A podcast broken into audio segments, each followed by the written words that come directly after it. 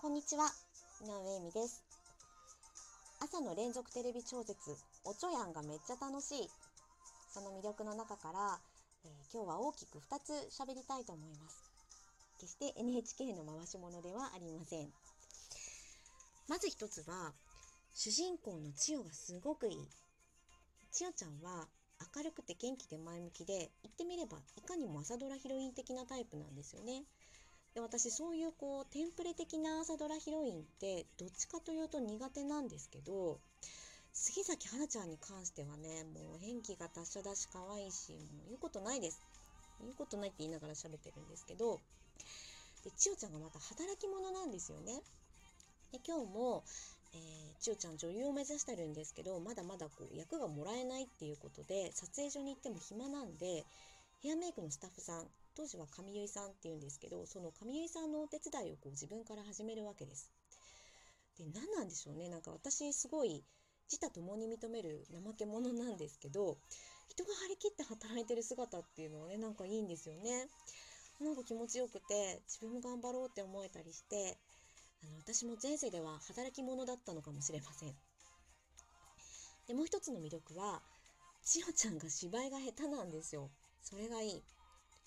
いや、杉咲花ちゃんはすごい上手いんですよ。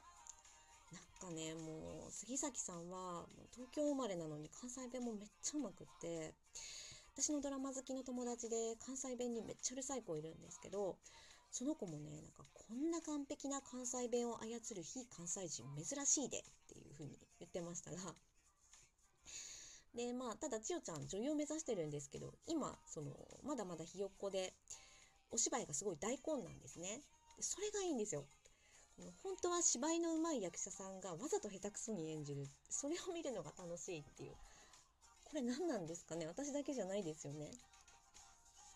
で、この朝ドラって、なにわ千恵子さんっていう女優さんがモデルになってるそうなんですけど、その実際のなにわさんっていう人は、あの、私はちょっと若いので知らないんですが、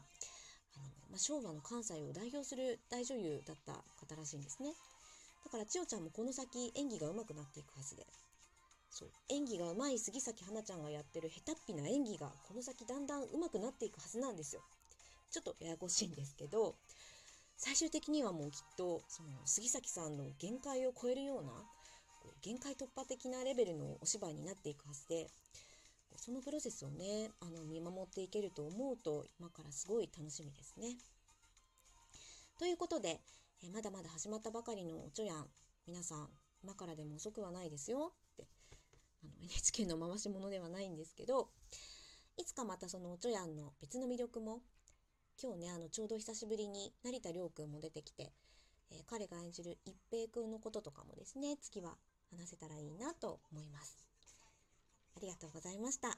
井上美でした。